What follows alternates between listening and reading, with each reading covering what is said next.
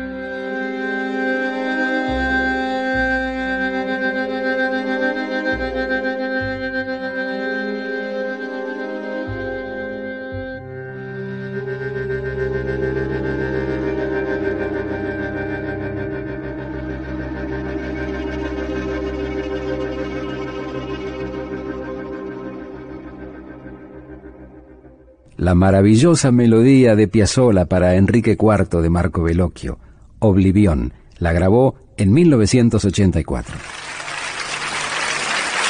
Muchas gracias.